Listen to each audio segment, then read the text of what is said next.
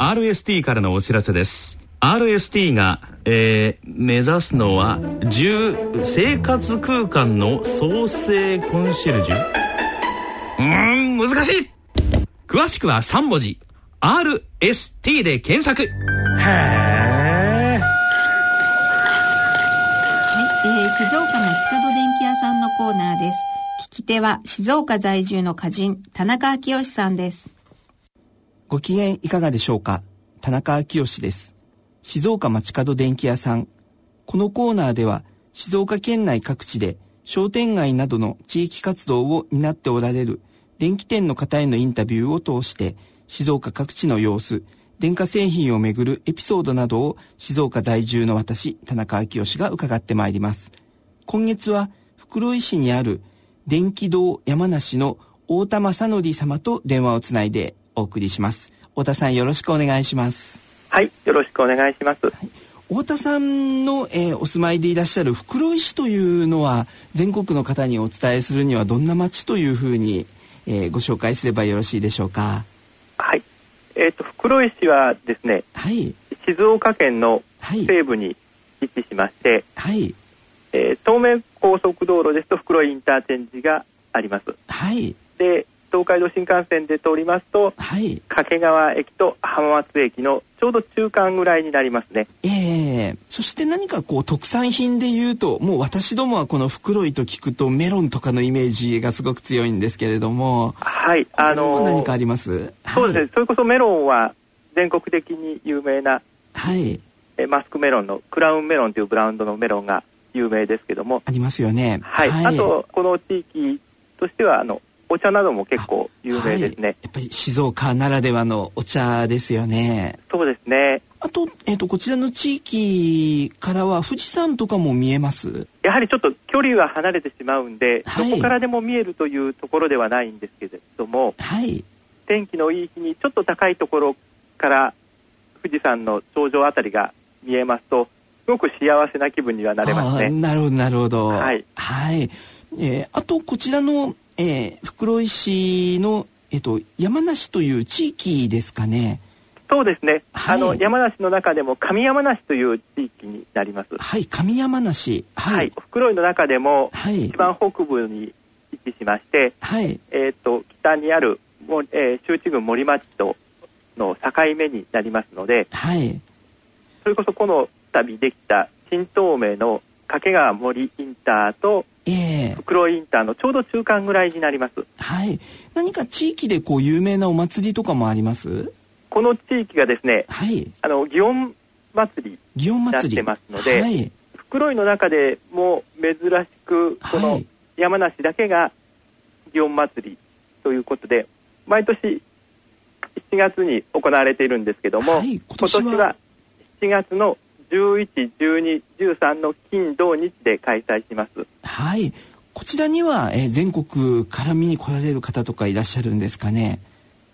そうですね、まだなかなか全国とまではいかないですけども、はい。結構この県西部あたりでは有名で、はい遠くから見られ見に来られる方も結構多くいますね。ああ、そうなんですね。はい。では、えっ、と、こちらの山梨祇園祭りには、太田さんも、えー毎年参加されていらっしゃいます？はい、あの参加はしているんですけども、はい。お祭りの運営自体をですね、はいメインでやってるのが祭り和歌集という形で、年代的に大体40前ぐらいはい。まで40の前年。代のああ、あそうなんですね。の若者たちがですね、ええ山梨の祇園祭りを引っ張ってくれてまして、へえ。自分はもうね引退してしまった身なんですけども、はい。あの40前までは一生懸命やらせていただきました。なるほど。ちなみに今、太田さんはおいくつでいらっしゃいますか、はい自分はね45になってます。45あ、はいでもまだ、えっとお若いなとは思いますけれどもあ、はいでもじゃあ40前までの方々がもうずっと一番最初は10代の頃とかから運営に携わってという感じになるんですか？そうですね、あのーその年代の人たちで基本的にその祭りの運行から盛り上げを、になってくれてまして、へえ、はい。もうじゃあそこの地域の、えー若い世代の人たちは必ず皆さんフル参加のような状況で祭りを盛り上げていらっしゃるんですか？そうですね。1年に一度のこの祭りを皆さん楽しみにしてます。はい。そうなんですね。やっぱり祭りがあるっていうことはこう地域のつながりっていうのがすごく密になっているというふうに考えられます？そうですね。やはりこの3日間のお祭りの間での交流がですね、はい、かなり地域のコミュニティとしては深いものが築けると思います。なるほど。あの、はい、電気屋さんを運営されていらっしゃったら、やっぱりこういうお祭りがあって、地域の方々とのコミュニケーションが密になっていくっていうのはすごくプラスなものなんでしょうか？そうですね。あの自分とのつながりも当然そうなんですけども、はい、やはりあの地域の皆様が横につながってるっていうことがあの全体的に、えー、あの自分の商売に限らず皆さんお互いにその生活の中でも、はい、あのお互いのことがよく理解し合えるんでなるほどなるほど。すごくそういったつながりが生まれてくるっていうのはありがたいですね。はい。はい、あの最近だとこう大型の量販店がいろんなジャンルでどんどん出てきてっていうところが少なくないようにも思うんですけれども、はい、この地域ではまずこういうやっぱりお祭りがあることによって商店街とか地域の、えー、活動というのも活発でいらっしゃいますかね？えー、っとね残念ながら活発ではあまりないんですよ。はい。はい。そのやはり大型店の方が主流にはなってきているとは思いますけども。なるほど山梨のお祭りをやっていた地域もすごい一昔前は商店街としてすごい栄えてはいたんですけども、はい、あのー、やはりいろんな業種が家電店に限らずいろんな業種がやはり大型店に押されてまして、はい、あと年齢的にあの、はい、店主の方が引退されていく方も多いということで、えー、商店街自体の定はもうなってないような状態にはなってきてますけどもあの個々に頑張っているお店屋さん事情努力している皆さんは一生懸命やってますね、はい、なるほど、はい、太田さんそろそろお時間となりました。ありがとうございました。この続きは次回の放送でお送りいたします。静岡町角電気屋さんのコーナーでした。聞き手は静岡在住の歌人田中昭義さんでした。続いては大人の科学のコーナーです大人のための大人のラジオ。大人の科学のコーナーです。このコーナーは日経サイエンス発行人の吉川和樹さんにご出演いただきます。ご機嫌いかがでしょうか？慶應義塾大学修士1年鈴田春奈です。ご機嫌いかがでしょうか？東京大学政策ビジョン研究センターの山野博子です。この番組では日経サイエンス発行人の吉川和樹さんにご出演いただき科学の話題について解説いただきます。吉川さんよろしくお願いします。よろしくお願いします。えー、それではここで5月25日発売の日経サイエンス7月号の記事について解説いただけますか？はい。あのー、えーと、今回の、えーと、号の特集はですね、はい、えっ、ー、と脳地図革命というものなんです、あの脳地図というのは、まあ、その、えー、脳脳みその地図という、はい、あのことで、えー、っとそのまあ、その脳のマップのことなんですけどもね、うん、えっとまあ、その脳のどういう部分がどんな働きをしているかっていうことを調べて、うん、あのまあ、その働きごとに、まあまあ、色分けをするとかですね、っていうのが、まあ、あのその脳のマッピングのことなんですけども、まあ、そういう、まあ、脳の地図を作る研究がですねえーと、さらにあの進展しているという話を、えーと、今回は紹介しています。あの脳の地図という脳地図という言葉はですねあの脳研究においては、まあ、結構前から昔からある、まあ、馴染みのあるあの話だと思うんですよね。あの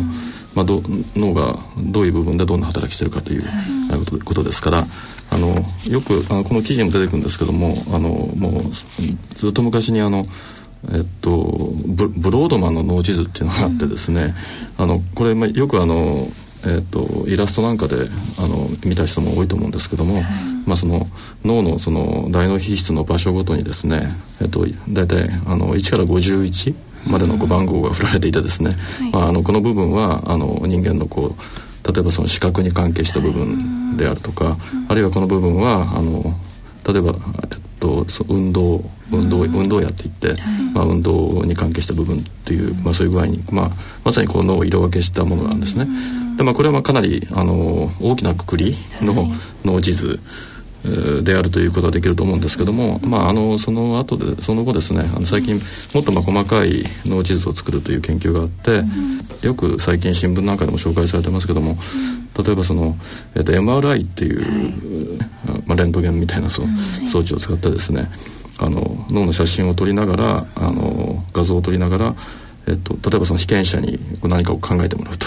そうするとあのあることを考えてる時に、あの脳のこういう部分があの光って見えるとかですね、あのそういうふうなことをやってますよね。そんなふうな形で、まあ、脳の研究が進んできてるんですけども、まあ、あのかなりいろんなことが分かってきたけどもまだ不十分であるということであのこれを今後どういうふうに進めていこうとしてるかっていう話なんですよね。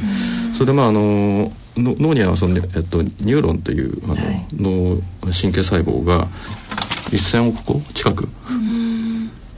人によって違うと思うんですけどあの、まあ、これだけでこうたくさんのその脳細胞があってそのニューロンっていうやつがその信号をやり取りをしながら、えっとまあ、その活動がまあネットワークを作って、まあ、ある決まった行動につながるとかいうあのことになるわけですよね。ですから、まあ、あの理想的にはあのそのニューロンの一個一個を調べる、うん、あるいはそこまでいかなくてもまあそのえっ、と、まあ、さっき言ったその数千個とかですねそれぐらいの数のニューロンそういう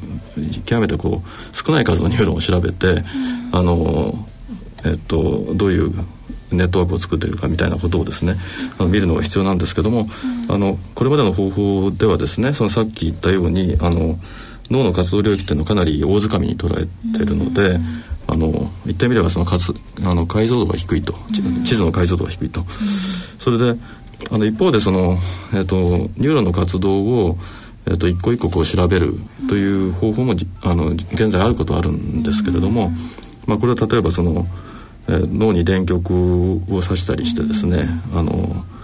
えー、電位を調べるとかですね、うん、そういった方法もあるんですが、うん、まあ、これだと、まあ、脳脳を傷つけてしまうとかですね、うん、そういうふうに問題がありますし、まあ、例えば一個一個だけを見てもですね個別に見ても全体を理解するのは難しいということで、まあ、あのある程度こうまとまったあの数のものをですねあの、まあ、精度よくちょっとこうえー、と調べるということが必要になってくると。というふうなあのことがあの今のその脳研究を進める上での課題ですよという話がですね最初の記事であるその脳の実相に迫るという記事ではあのそういった話が書いてます。で次にでも新しい技術ができてきてるんですね。そうですねあの最初 MRI の話もこんなことできるんだってびっくりした記憶がありますけどその生きたまま計測できるということもそうです。し、え。ー、一細胞レベルで刺激を与えることができたと知った時もびっくりしたものですけどね。そうですね次の領域に行きつつあるという感じなんですかね、だからこれなんかいろんな操作をして、はい、あの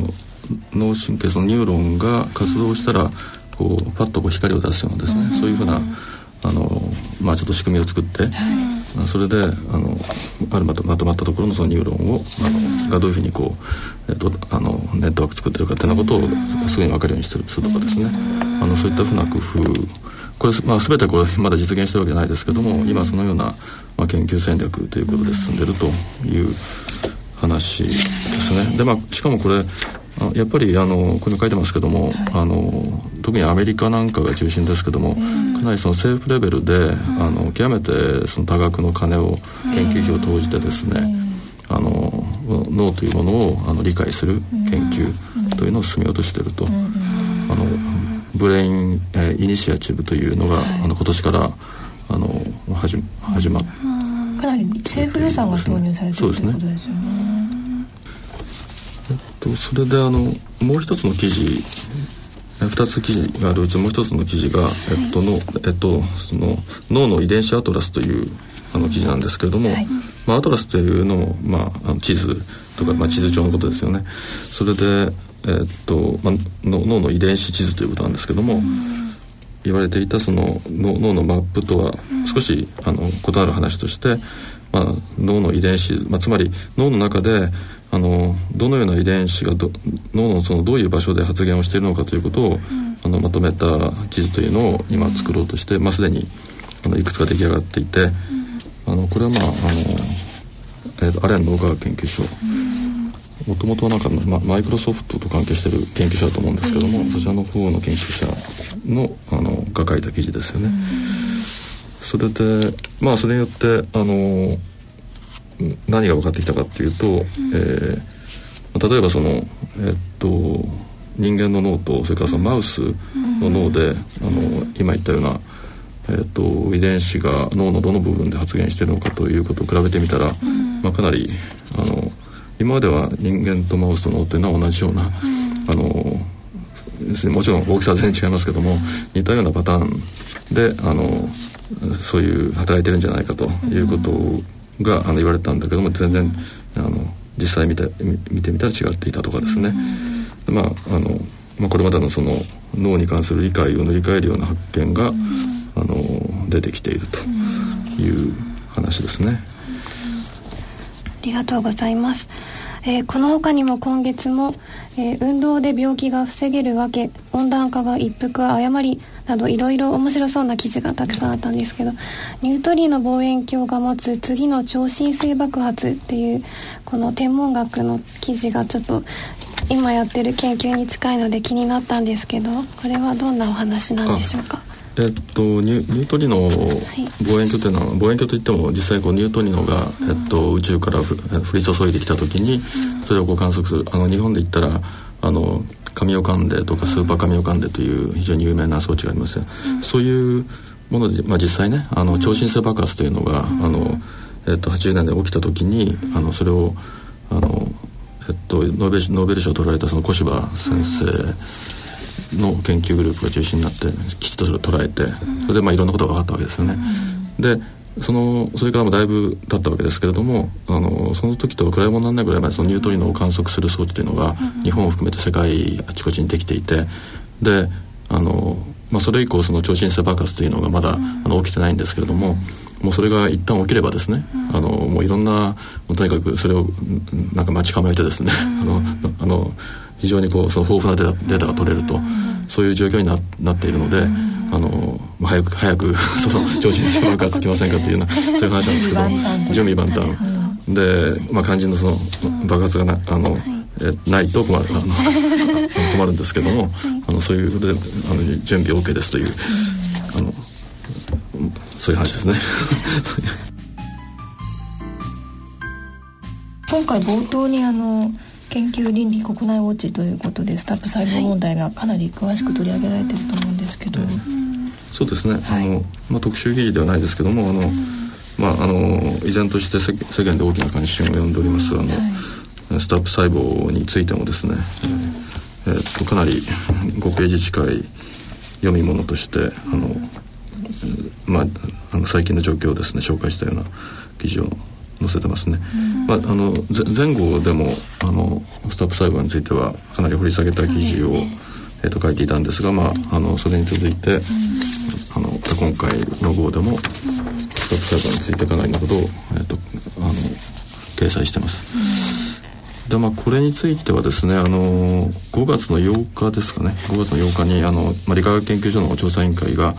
あのまあ小深田さんの側から出されていた、えー、と処分に関する不服申し立てを、まあ、却下する決定をしたということで、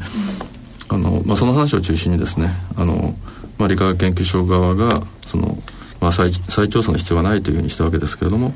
まあそういったあのどういう根拠でそういうことにしたのかとか、まあ、それに関連した周辺の動きとかですねそういったことををまとめています。もし本当にすごく大発見だったのだとしたら、うん、あのその実験がやりにくくなっているとしたら残念だなと思うんですけれども、まあ、この問題については、まあ、その大方さんがどうなのかという話もそうなんですけども、えー、まあ、やはり今言われたようにスタップ細胞が、うん、あのまあ、存在するのかどうかあ,、あったのかなかったのかみたいなことに関する関心がねやっぱり非常に高いと思うんですけれども、はい、あのそれについてはですねあの今の状況としては利権自身がですね、うん、あのあのまあ、その小深田さんがやったことその論文のその不正かどうかみたいなことについては、まあ、そのくあの不正があったというふうな結論を出してですね、はい、あと、まあ、当然あの小深田さん側からの反論の動きは、まあ、これからもあると思うんですけれども、うん。あの利権としてはその部分その論文不正があったのかどうかというところにこう、まあ、絞るような形でですね、あのまあ、この問題についてはあの、まあ、その押し切ろうとしているというか、あのそういう印象が非常に強いですね。それで、まあ、スタープ細胞ができていたのかどうかっていうことに関してはですねあの、まあ、利権の今のその、まあ、動きとしてはですねあの非常にこう疑わしいというあの見方もあるんですけれども、そそこまではっきりとは言わずにですね、あの慎重にあの、えー、判断を避けていまして、あのまあ、論文としてはその不正はあったけれども、あのスタップ細胞自身についてはですね、まだあのまあ、期待を持たせているというかですね、うん、そういう姿勢があの非常に、えーと、あると思いますね、うん、それでまあ実際検証実験というものを、あの利権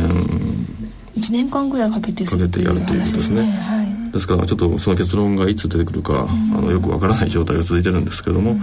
でまあその大方さん自身はまあ、あのスタッフ細胞ありますというふうにあの言ってるわけですけれども、まあ、利権の側もですねそこは完全否定はせずに、あの